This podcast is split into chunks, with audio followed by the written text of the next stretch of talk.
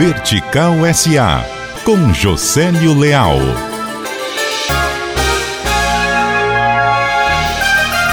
O Fiat Cronos chega ao mercado custando a partir de 54 mil reais na sua versão 1.3 manual.